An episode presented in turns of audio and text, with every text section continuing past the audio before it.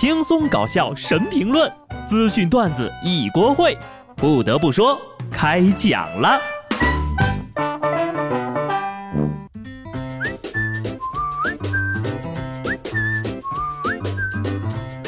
Hello，听众朋友们，大家好，这里是有趣的。不得不说，我是机智的小布。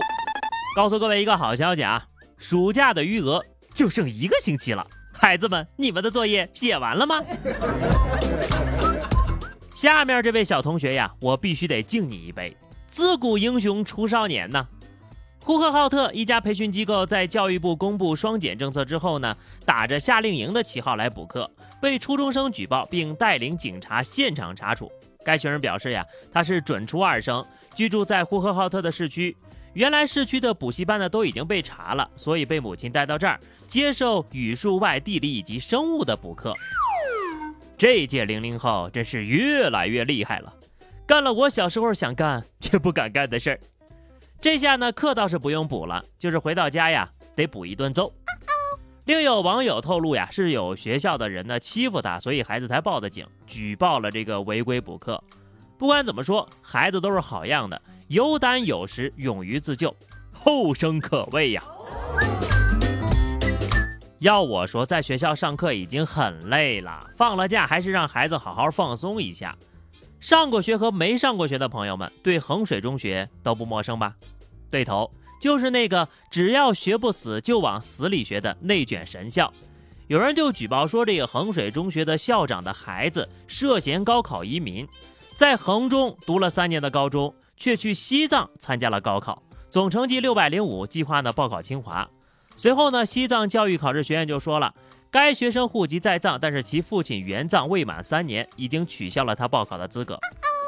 论卷王是如何逃避内卷的，让全省的孩子们内卷起来，却把自家的孩子送到了西藏，哼，太讽刺了吧？怎么会有如此厚颜无耻之人呢？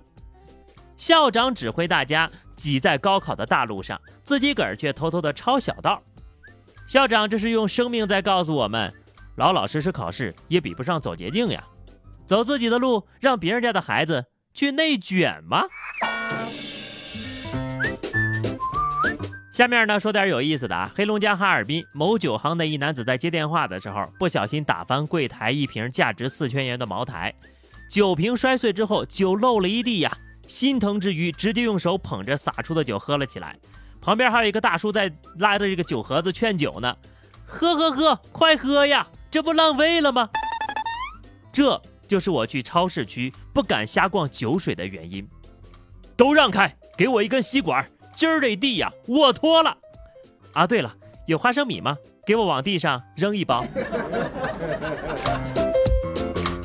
遇到事情不要慌，反正都要赔钱了，能喝一口是一口，这一口呀就好几十块呢，喝到就是赚到，真的是奢侈品，绝对不能浪费，只能尽量挽回一些损失。估计这哥们在喝的时候心都在滴血吧。茅台虽好，可不要随便送给领导。某位两百多万的粉丝的主播啊，这个公开宣扬向领导送礼的文化，说这是真东西，社会的灰色文化必须要学。平台客服称将上报，律师称此举不合规不合法，有传授犯罪方法罪的风险，最高可判无期徒刑。低情商向领导送礼课，高情商高质量人际交往课，人家都是偷偷摸摸的干，你居然全网开课。自学的课程给你搞成公开课了，你可真行，越来越有盼头了呀！广东深圳一段网约车内部监控视频曝光，视频当中呢，司机接单后经过一个右拐路口，女乘客突然让这个司机呀逆行过马路，司机说这是逆行，不能这么走。女乘客说：“我家门口我咋不知道呢？我们周围所有的小区都往这边转，我天天都这么走。”女乘客还说。自家的孩子呢，十一点钟要补课，她赶时间，看到司机没有按照她指定的路线行驶，很着急，情绪激动。在沟通过程当中呢，司机又和女乘客争吵了起来，女乘客就说了要向交警投诉该网约车司机，还说自己被挟持了。视频曝光之后呀，当地交管部门回应，举报已收到，正在核查中。嗯，得查，而且得好好查，毕竟呀要素太多了。女乘客天天逆行，罚不罚款？说自己被挟持，这种是报假警，要不要追责？还有孩子补课，补的什么课？是学校呢，还是培训机构的？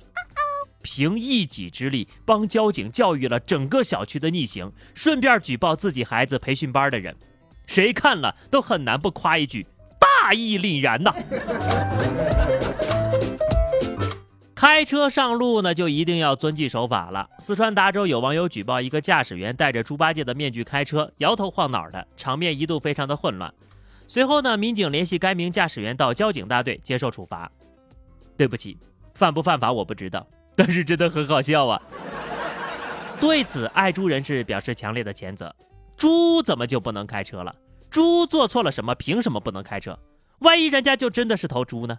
因为看了肉价，连夜开车逃跑了。这年头呀，二师兄都会开车上路了，那鸟会坐车也不稀奇了吧？一辆从呼和浩特开往北京的动车在即将关门之际呀，一只小麻雀飞进了车厢。乘务员表示，因为本次列车呢是一直啊一站直达北京的，所以呢麻雀没办法中途下车。麻雀上车之后呢也没消停，从二等座体验完之后呀，又去了商务座享受了一下。抵达之后，工作人员把麻雀送下了车。这一下车，发现家人朋友都没了，有点惨吧？来的时候好好的，回不去了。我倒是建议啊，再给人送回去。这鸟生地不熟的，下了车一只认识的鸟都没有，而且到这儿还得学儿化音，啾儿啾儿啾儿。不如干脆就在北京努力打拼吧，下次争取坐飞机回去。暑假呢要结束了，天气呢也转凉了，大家吃东西的时候呀一定要注意了啊！江苏常州一个十八岁的小伙子想用水果代替主食来减肥，就因为贪吃那个冰镇西瓜，腹痛晕厥，被送到了 ICU。所幸抢救及时，脱离了生命危险。医生提示啊，合理膳食、坚持运动才是控制体重的方法。对此呢，也是不要吃隔夜的冰西瓜。建议小伙子啊，多读书，多看报，少吃西瓜，多睡觉。谁告诉你光吃水果能减肥的啊？